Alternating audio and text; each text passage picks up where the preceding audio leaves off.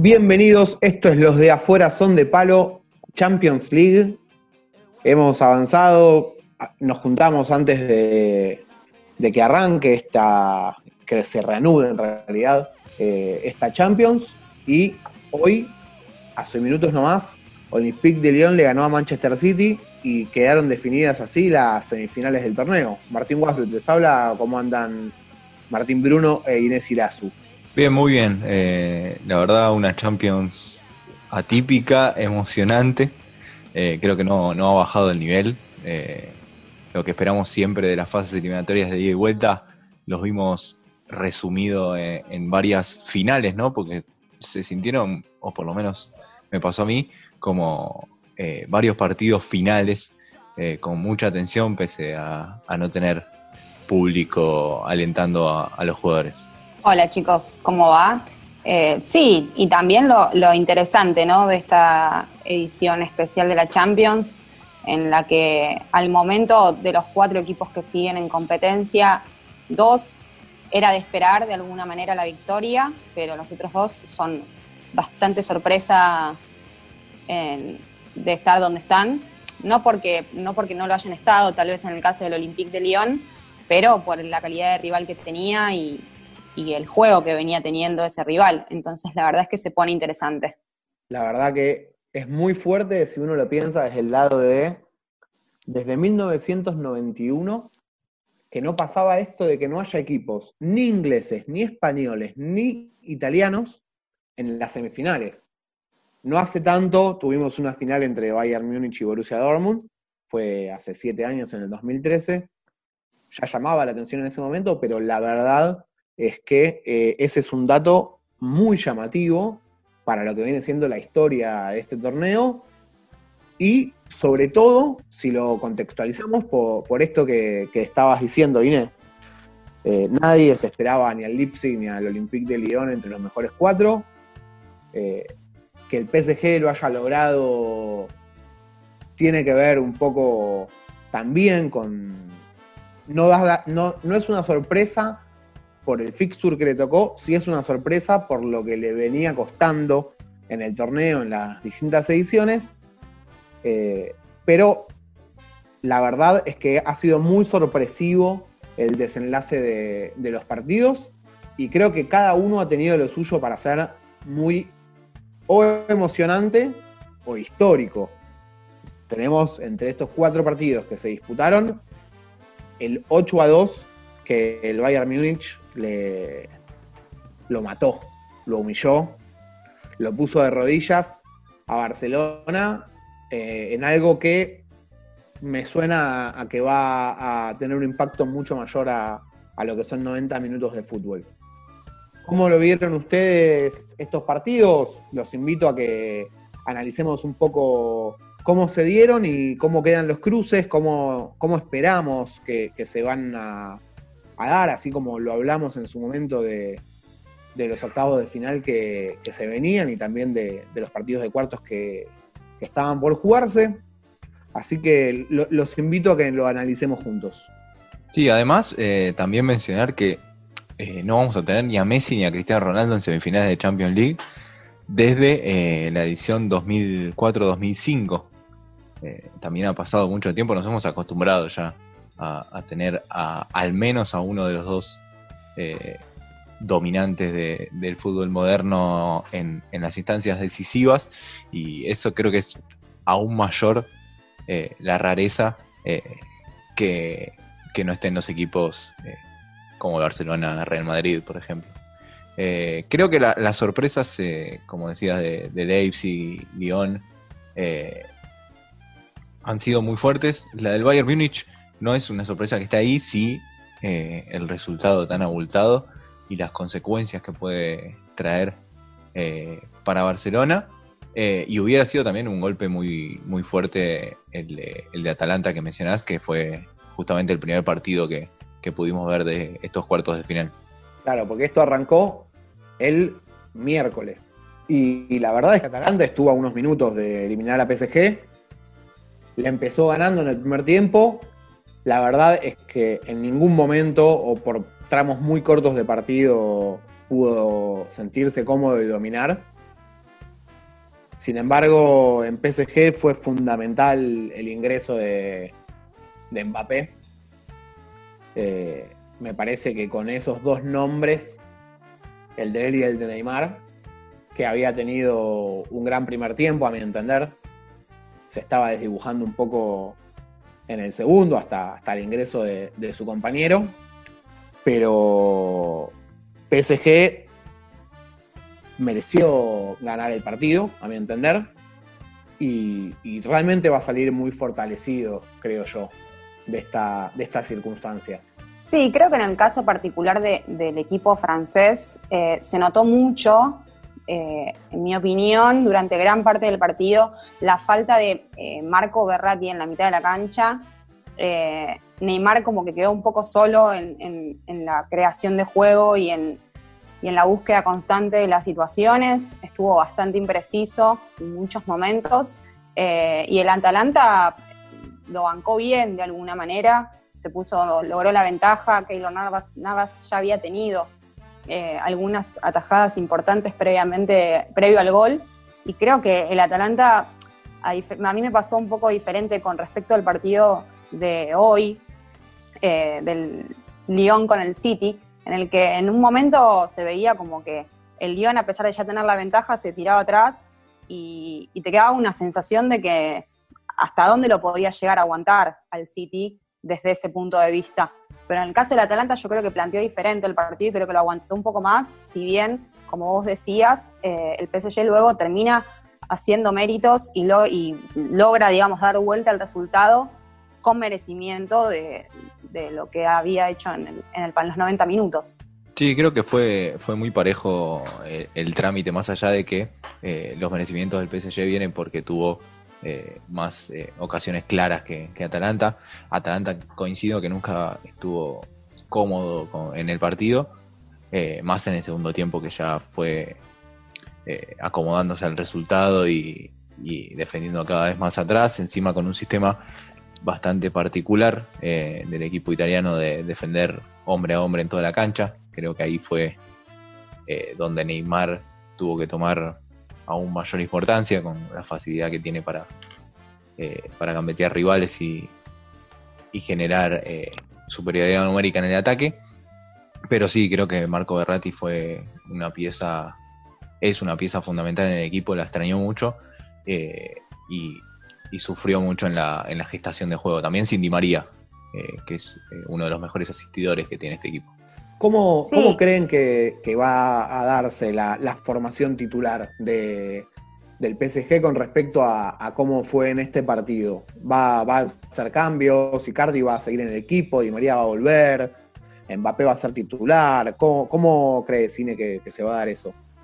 Bueno, en principio hay que tener en cuenta que hay algo clave que fue la salida de, justamente de Navas eh, por lesión, entonces me parece que, ahí ya va, a haber que ver qué pasa. Eh, por otro lado, no sé si Mbappé lo van a poner de titular. Eh, tal vez el técnico lo que puede pensar es, volver a plantear un, equipo titular con otras alternativas, digamos, y apostar a Mbappé entrando un poco más ya eh, avanzado el partido, creo yo.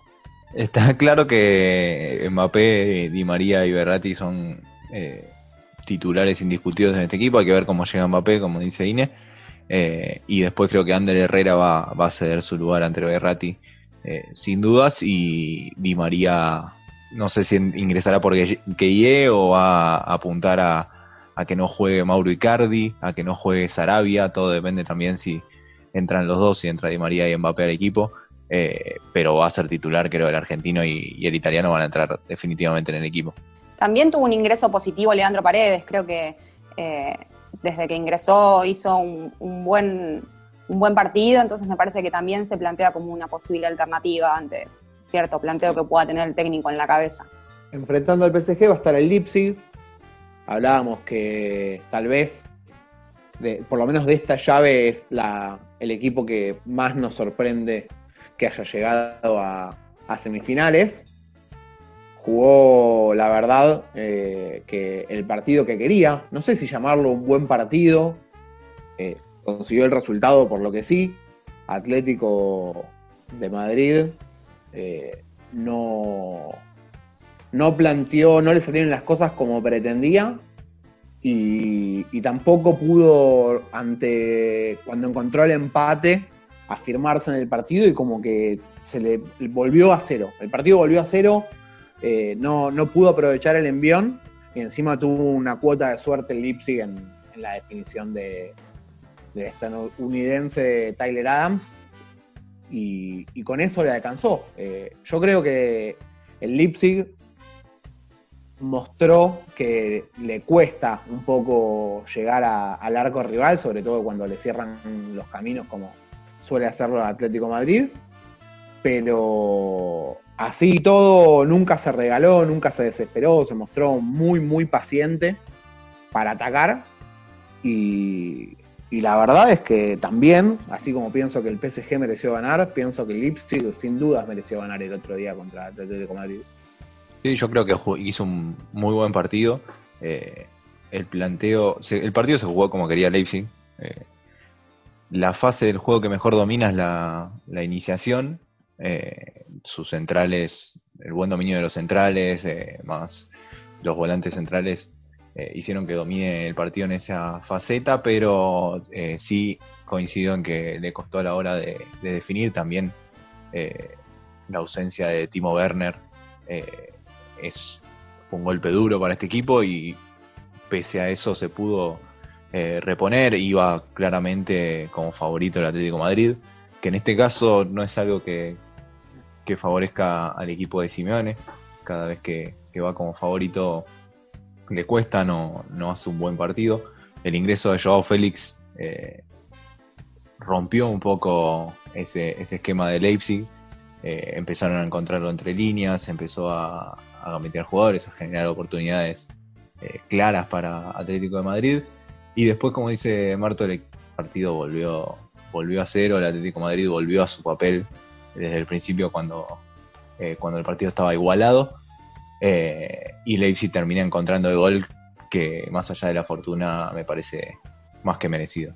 Hay que tener en cuenta también con esto que, que decía Tincho del ingreso eh, de Joao Félix en el, en el, segundo tiempo que marcó una diferencia, fue cuando el Atleti logró adelantarse un poco más, él fue el, el que, digamos, forzó el penal, entonces me parece que también hay que justamente tener en cuenta que ahora el Leipzig se va a enfrentar a un equipo que tiene eh, más de un jugador de, de, la, de, las características que puede tener Joao Félix y que puede romper el partido, entonces me parece que eh, es un partido muy difícil para el equipo alemán, si bien, como decía eh, Martín al principio, es una sorpresa, tal vez es una sorpresa si se quiere por historia, por nombre, pero la verdad es que es un equipo que viene jugando bien hace mucho tiempo, eh, que viene teniendo un muy buen funcionamiento de equipo, eh, entonces creo que esta, esta semifinal es una semifinal muy complicada para el equipo alemán.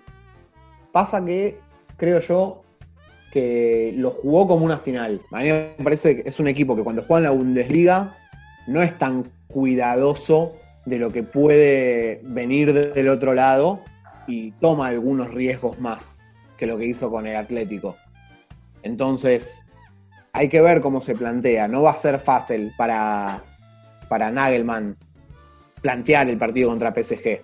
Claramente es un, es un equipo muy distinto al Atlético Madrid que va a tener intenciones bien diferentes y, y en donde manejar la pelota eh, sin, con paciencia y, y, sin tomar riesgos de más, no sé si lo va a poder sostener tanto como lo hizo con el equipo del Cholo, que en algún punto nunca pudo cambiarle al equipo la, actitud eh, dentro de los 90 minutos. Sí, en ese sentido va, eh, se siente cómodo enfrentando a estos equipos similares al Atlético Madrid porque eh, había eliminado, venía de eliminar, recordemos, ya quedó muy lejos al Tottenham de, José Mourinho, que justamente tiene un estilo de juego similar al de, al de Simeone, no igual, pero, pero similar. Eh, con el PSG va a tener un, reto completamente distinto. Eh, los espacios que deje atrás cuando, cuando ataque eh, los va a saber aprovechar muy bien el PSG y va a tener que apelar aún más a toda esa firmeza que tuvo Upamecano en este partido. va a tener que jugar 12 puntos en vez de los 10 que jugó frente a Atlético Madrid. Y no se puede dar el lujo de errores como el del penal de Klosterman a, a Joao Félix. Exactamente. Eh, igual después coincido con coincido también con lo de INE de, que es un proyecto muy interesante el de Leipzig. Eh, es sin dudas el equipo más fuerte que tiene la cadena de franquicias, digamos, de, Red Bull. le ha sacado muchos jugadores a Salzburgo, justamente la franquicia de Austria. Eh, recordemos que Leimer, Savitzer, Gulacci, eh, todos, Upamecano, todos pasaron por, ese equipo antes de llegar al Leipzig. Eh, también tuvo otras figuras como Haaland, que está en Borussia Dortmund, Sadio Mané, que está en Liverpool. pero es un proyecto de muchos años, con un técnico muy joven, el más joven en llegar a, esta etapa decisiva de la Champions League. que sin dudas, si, si el proyecto continúa así, va a ser eh, campeón de Bundesliga tarde o temprano. De los cuatro técnicos que llegan a esta semis, tres son alemanes. Porque está Tuchel en PSG, Nagelsmann en Leipzig y también está Hans Flick en Bayern Múnich. Bueno, Tuchel justamente mentor de, de Nagelsmann. Claro. Eh, así que tenemos como también, así como el año pasado tuvimos la Champions con mucha influencia del fútbol inglés, Ahora tenemos eh, mucha influencia del estilo de juego de, los técnicos alemanes, al margen de las edades, porque Flick es un poco más grande, pero estuvo muchísimos años en la selección, eh, trabajando como asistente de Joaquín Lowe y también como director deportivo de la selección. Son técnicos que no tenían, ninguno tiene una carrera demasiado larga, y, tienen ideas bastante renovadas y me parece que esto es lo que se impone en esta Champions. No, y además coinciden en que son técnicos que trabajaron en, eh, etapas formativas de los jugadores, eh, entonces han tenido un desarrollo, más allá de la juventud de Nagelman y, de, de, Tuchel, no tanto eh, del técnico de Bayern Múnich, han tenido un desarrollo en, en el fútbol alemán que, que hoy da mucho fruto. Así que bueno, tenemos esa semifinal PSG-Leipzig. PSG llegó una sola vez en la historia de las semifinales, fue en la temporada 94-95 y perdió con, con el Milan, que era el último campeón en ese momento, y para Leipzig es algo inédito. Del otro lado, tenemos que hablar de lo que pasó ayer entre Bayern Múnich y Barcelona. Un poco tocamos el tema en el capítulo anterior, pensando en que eran candidatos a enfrentarse y analizábamos los momentos de los equipos. Eh, nunca nos imaginamos, a pesar de que vaticinamos que las cosas podían pasar de esta manera, nunca nos imaginamos que con esta diferencia y, con el nivel de humillación que se vio ayer en, Lisboa. Sí, yo creo que si bien el resultado es llamativo y, a primera vista sorprende. Eh, de un lado tenemos un equipo que es el mejor equipo de, la competencia, eh, viene con un, con un rango de juego muy importante y haciendo las cosas muy bien, con jugadores que están la mayoría en un muy alto nivel. Y por otro lado, la realidad es que yo creo que este resultado lo que nos viene a marcar es también el momento del Barcelona. Eh, me parece que marca mucho más que una derrota o que el, que el equipo jugó mal o que no supo cómo resolverlo. Me parece que marca justamente mucho más, marca eh, problemas en el plantel, problemas en el cuerpo técnico y problemas a nivel dirigencial en un club que ya hace rato que viene eh, sin encontrar muchas respuestas, más allá de que se logre de alguna manera mantener en pie en la liga, pero me parece que esto marca un fin de un ciclo. Sí, ayer hablaba Piqué en forma bastante contundente, en donde decía, no, se trata de un técnico, no se trata de jugadores particulares, sino que son muchos años eh, cambiando y a la vez intentando como defender una misma filosofía, pero habiéndola abandonado hace mucho tiempo. Y, la verdad es que si hacemos una recopilación de todos los jugadores jóvenes que salieron de la masía y que hoy están en otros clubes y que vienen creciendo, si bien eso no garantiza que si hoy estuviesen en, el equipo de Barcelona estarían, eh, estarían consolidados y teniendo el nivel que, hoy están teniendo. Vamos a hacer una, simplemente eh, nombrarlos Onana, el arquero del Ajax, eh, Grimaldo y Cucurella, que son laterales izquierdos que están en Benfica y en Getafe, Adama Traoré, el delantero de Wolverhampton, Dani Olmo, que marcó justamente para el Leipzig el otro día contra el Atlético de Madrid, Eric García, que fue titular en la derrota de Manchester City, y Thiago Alcántara, ni más ni menos. Todos ellos en algún momento abandonaron Barcelona por no tener lugar en, en el equipo o en el proyecto. Si bien Barcelona sigue siendo un gran lugar donde se desarrollan los jugadores, como para llegar a ser futbolistas profesionales, el equipo en sí no, está teniendo lugar para estos proyectos.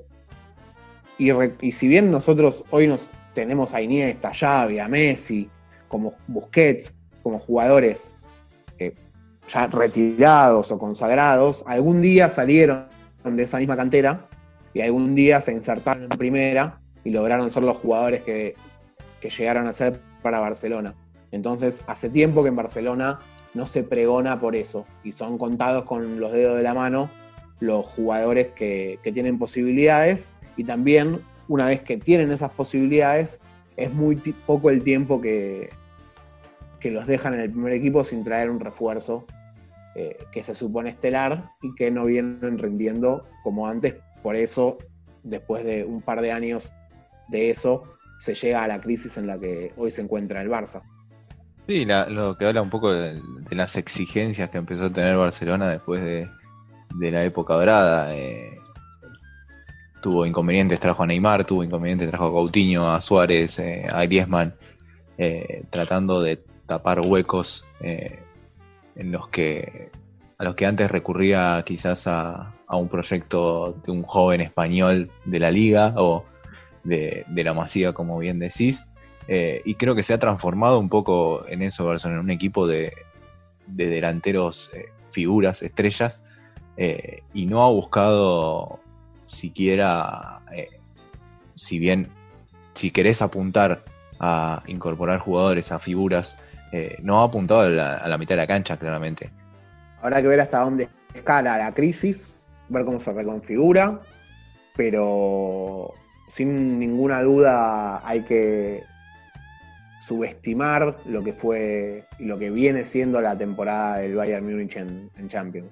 Ganó todos los partidos que jugó, hizo 39 goles, tiene el goleador del torneo, Lewandowski, tiene muchísimos jugadores que han hecho goles dentro del plantel y aparte son un montón los jugadores que llegan a posición de gol y que convierten, están todos amigados con el gol. Así como hoy veíamos en Manchester City que faltaba como un poco de confianza de algunos jugadores para, llegar al gol, me parece que en Bayern hoy la tienen todos, esa confianza. No, y aparte, a diferencia de Barcelona, tiene eh, un plantel eh, nutrido de jugadores por todos los puestos. Eh, veíamos el final del partido y que entraban Lucas Hernández y, y Tolizó, dos campeones del mundo, que, no son titulares en ese equipo. Entraba Coutinho, que ya confirmó que no va a seguir en Bayern Múnich y que es justamente jugador de Barcelona. Eh, entonces ves todos los jugadores que tiene por puesto el, Bayern Múnich y, la confianza que se tiene cada uno, eh, que la verdad es, es una máquina. Sí, y el gran contraste que entonces, justamente teniendo en cuenta eso, genera ver eh, el partido que se dio ayer o ver a, a, Barcelona en el papel en el que se le vio ayer, donde era un equipo totalmente sin respuestas. Eh, no, encontraba ningún tipo de salida ante el juego del equipo alemán. Entonces me parece que justamente ese gran contraste que hay entre la calidad de jugadores que tiene y el nivel que está teniendo es eh, algo que también aumenta muchísimo más la crisis. Y ahora queda no solamente como candidato por que viene siendo el mejor equipo básicamente, sino que aparte es el único de los cuatro semifinalistas que tiene mínimo una final jugada de Champions. En el caso del Bayern son muchas más, tiene 10 finales, ganó 5 y perdió 5, y aparte es el segundo equipo en la tabla histórica de la Champions. Estamos hablando de un gigante de Europa. Contra equipos que están como todo el tiempo superándose en, qué puede llegar a ser por primera vez en la historia de cada, de cada club. Con lo cual eh, es doble, porque aparte de ser el que mejor juega, es el que más historia tiene y sabemos que en este tipo de torneos eso suele pesar. No siempre es definitivo, pero suele pesar. Sí, si se quiere, se va a estar enfrentando justamente al Olympique de Lyon, que eh, si bien lógicamente no tiene la trayectoria y no ha ganado títulos en esta competencia, es el equipo francés con mayor participación en la historia de la Champions League. Entonces eso lo hace también eh, un cruce muy interesante, a pesar de que ya a priori, eh, por el juego que viene mostrando el Bayern Múnich, es claramente favorito a ganar el partido. Sí, en este caso creo que al Bayern Múnich eh, le venía mejor enfrentar al Manchester City que, al Olympique de Lyon. Me, me, da esa sensación. Iba a decir algo parecido, iba a decir que me podía quemar con jugar, que sea jugar con fuego de decir esto, pero por cómo se dio el partido hoy, y no muy distinto a lo que mostró el Manchester City contra Real Madrid, siento que la llegada al partido, si, hoy lo ganaba en forma sufrida el Manchester City, iba a ser un poco parecida a la llegada de Barcelona al partido, ¿no? Con circunstancias completamente distintas. Pero, pero sí que había algo en el funcionamiento que no cerraba. En cambio, el León, si hay algo que cierra es el funcionamiento, porque recordemos que eliminó Juventus. Llegó a penales contra el PSG en la final de, la Copa de Francia. Y hoy de nuevo, el equipo sabe lo que quiere y si bien por, por momentos parece muy replegado cuando tiene la ventaja, también juega muy, inteligente. También juega muy inteligente. Y puede hacer que el partido no sea tan abierto como suelen ser los de, los de Bayern Múnich. Entonces, si al Bayern Múnich eh, pasan los minutos y no, no puede convertir ese primer gol eh, que le da el envión al equipo alemán para después eh, hacer que el partido sea prácticamente un trámite, se va a complicar el partido, porque es un solo partido, no tenés la vuelta para, para repensar, para ser más paciente en 180 minutos. entonces creo que por ese lado el Bayern Múnich puede estar más contento eh, podía estar más contento con el Manchester City como, como rival. Más viendo los errores defensivos que tuvo hoy el equipo de Guardiola. Sí, además creo que en el caso del equipo francés lo que hay que destacar es que si bien como dijimos antes en algún momento del partido pareció como que estaba muy replegado atrás y que tal vez se le iba a complicar mantener eso todos los, los 45 minutos de, de juego que faltaban, me parece que tuvo una gran concentración eh, el Lyon durante el segundo tiempo y pudo eh, cortar muy bien los circuitos de juego del equipo inglés, porque Kevin De Bruyne y Sterling eran los que más intentaban y tuvieron sus situaciones, logran el empate, pero de todas maneras el equipo francés nunca perdió esa concentración y en base a esto, en base a este corte del circuito de juego es que lograron en la mitad de la cancha cortar ciertas jugadas y de ahí nacieron los dos goles con los que terminó ganando el partido. Entonces me parece que esa concentración y ese, eh, esa buena, ese buen papel, digamos, defensivo que tuvo en este caso, eh, son, es algo destacable en el Olympique de Lyon. Sí, la verdad que jugó un gran partido y aparte increíble lo que pasa con Maxwell Cornet y el Manchester City. La temporada pasada, el Lyon y el City jugaron en fase de grupos y Cornet hizo tres goles, siendo un jugador que no suele hacer demasiados goles. Fueron los únicos tres que hizo en toda esa Champions. Y ahora, hoy mete su primer gol de esta edición de la Champions. Así que la verdad es que le encanta jugar contra el City al marfileño. Y Musa Dembélé no había hecho ningún gol esta Champions tampoco. Así que en ese sentido, sólido lo de, lo de Lyon. Es el goleador de la temporada del equipo francés, pero no había podido anotar todavía en esta competencia.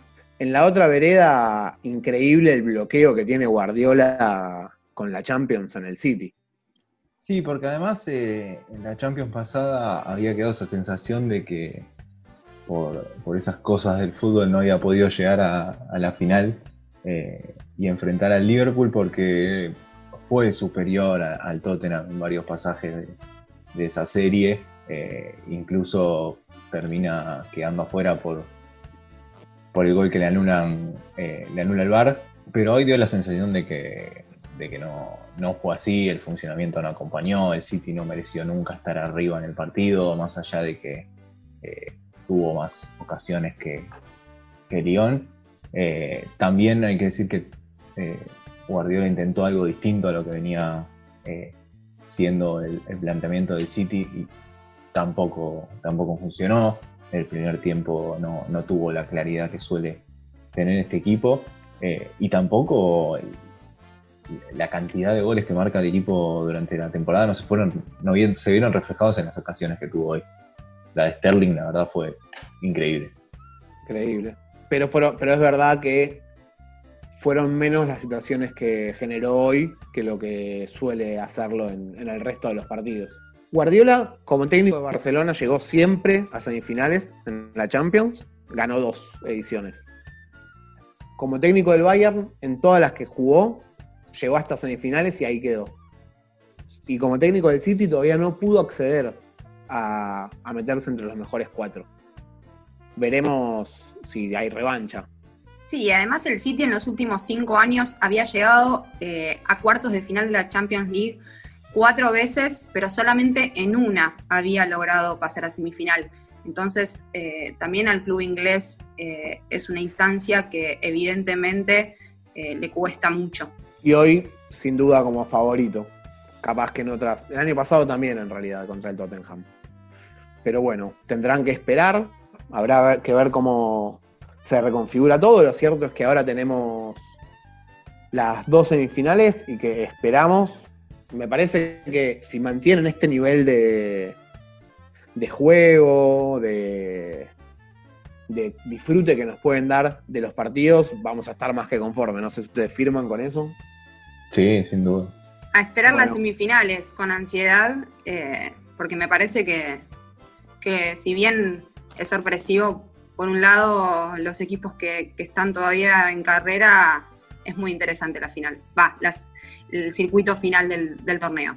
Entonces nos reencontramos cuando termine el torneo con esto y con mucho más. Como siempre, los de afuera son de palo. Hasta luego.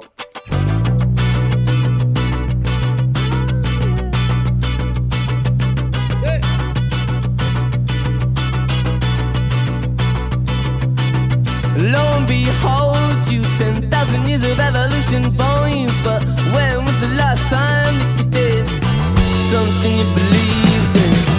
A man ways often fool us. It's so easy just to sit and watch a movie, but the world waits while I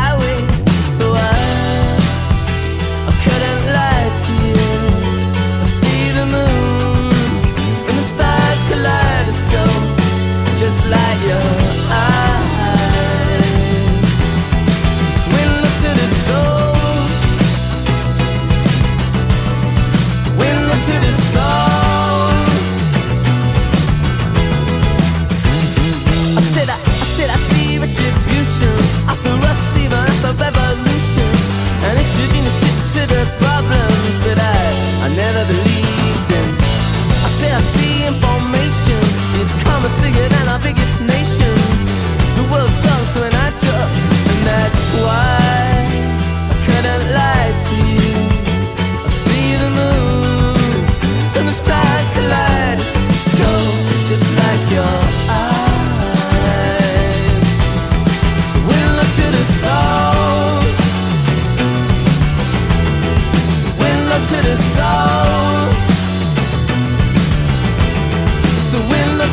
soul.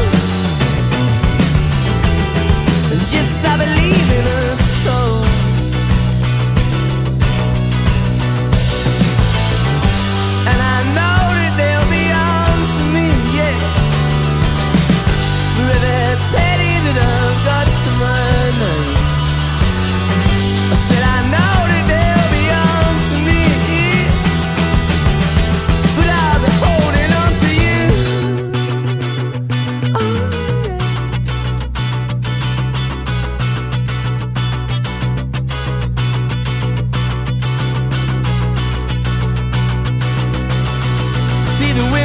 To your soul. See the window to your soul.